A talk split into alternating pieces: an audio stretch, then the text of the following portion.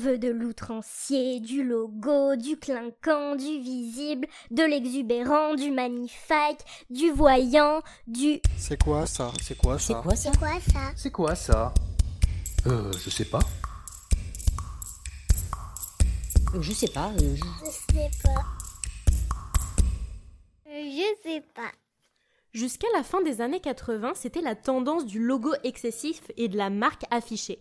En fait, les marques vendaient des images plutôt que des produits réels. Le but, c'était d'exposer la marque de ce que l'on portait, aussi bien dans ses vêtements de tous les jours que dans ses tenues de sport d'ailleurs, où la place des marques avait une importance capitale. Mais avec l'arrivée en force des années 90, on change de registre et on va voir apparaître tout plein de marques qui basent leur stratégie sur l'anti-marque. Des marques qui se basent sur l'anti-marque. Genre quoi Des marques qui clament haut et fort Youhou, les copains, nous on n'a aucune personnalité et aucun signe distinctif, mais c'est cool hein, venez acheter chez nous. Et non, et c'est là où se trouve toute la subtilité du message de l'anti-marque. En fait, ce qu'il faut bien comprendre, c'est que les problèmes que rencontre l'économie mondiale dans les années 90 remet pas mal de choses en question dans la tête de nombreuses personnes, et notamment dans la manière de consommer. D'ailleurs, je vous conseille le livre No Logo de Naomi Klein qui justement explique la manière dont les marques et le logo est devenu plus important que le vêtement ou le produit en lui-même. Ben ouais, en même temps, moi quand j'achète un sac Louis Vuitton, je veux que ça se voie avec un bon gros logo, sinon aucun intérêt. Hein. Euh, déjà pour commencer Anna on dit je veux que ça se voit et pas que ça se voie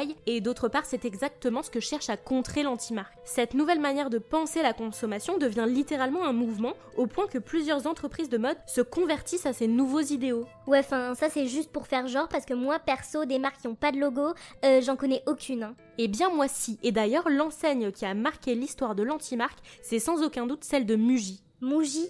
Attends, euh, c'est qui ce gonze sorti de nulle part là?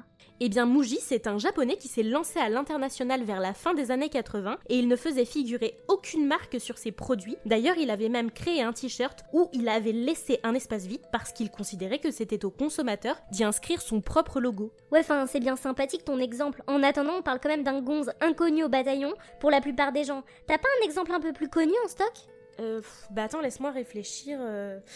Ah, mais si, j'ai En 2004, Adidas a ouvert à Londres un magasin sans enseigne qui portait simplement le nom de la rue dans lequel il se trouvait. D'ailleurs, c'était quand même assez inédit puisqu'on sait tous que pour les marques de sportswear, le logo et sa marque, c'est clairement ce qui fait l'identité plus que n'importe quelle autre catégorie de produits. Et finalement, Adidas s'est vraiment démarqué de la concurrence avec cette action marketing forte.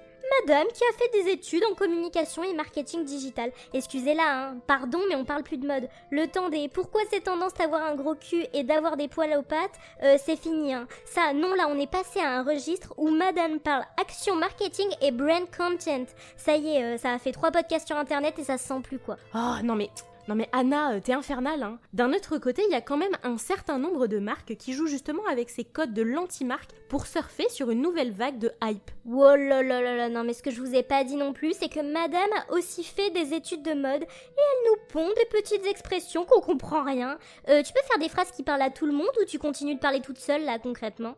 Oh non mais on peut jamais rien dire avec toi sans se faire critiquer, c'est fou. Bon en fait je pensais à Lidl quand je disais ça. Il y a quelque temps Lidl a lancé une gamme de claquettes, baskets, chaussettes et t-shirts où ils ont apposé en gros leur logo et là on peut dire que d'une certaine manière on est un peu dans l'anti-marque puisqu'on parle d'une marque hard discount qui a priori n'a rien de glamour ou de stylé mais qui justement par son image de non-style et surtout d'une communication réussie obtient un succès de dingue à sa sortie. Ouais, enfin, la mode, la mode, tous ces créateurs, ils voient quand même tous leur opportunité. Hein. Toi, euh, le français, c'est pas ton truc aujourd'hui. Bon, dans l'ensemble, il faut bien comprendre que c'est l'acheteur qui aime pas beaucoup qu'on le prenne pour un pigeon et que, avec les années 90, il estime qu'il a le droit de connaître la provenance de ce qu'il porte, justifier la qualité de ce qu'il porte par un prix élevé. Clairement, ça ne lui suffit plus. Et avec l'arrivée d'Internet, c'est pire encore, les consommateurs attendent plus des marques qu'elles fassent preuve de transparence. Finalement, la consommation, quelle qu'elle soit d'ailleurs, pas seulement pour les vêtements, elle est devenue politique. Aujourd'hui, on consomme français pour faire travailler les entreprises locales et pour privilégier le circuit court. On devient végétarien ou vegan par conviction. On boycotte les entreprises et les enseignes qui manquent d'éthique. Et des exemples de ce type-là, on pourrait en trouver plein. N'empêche que si j'aurais su, j'aurais fait pareil que Lidl moi aussi.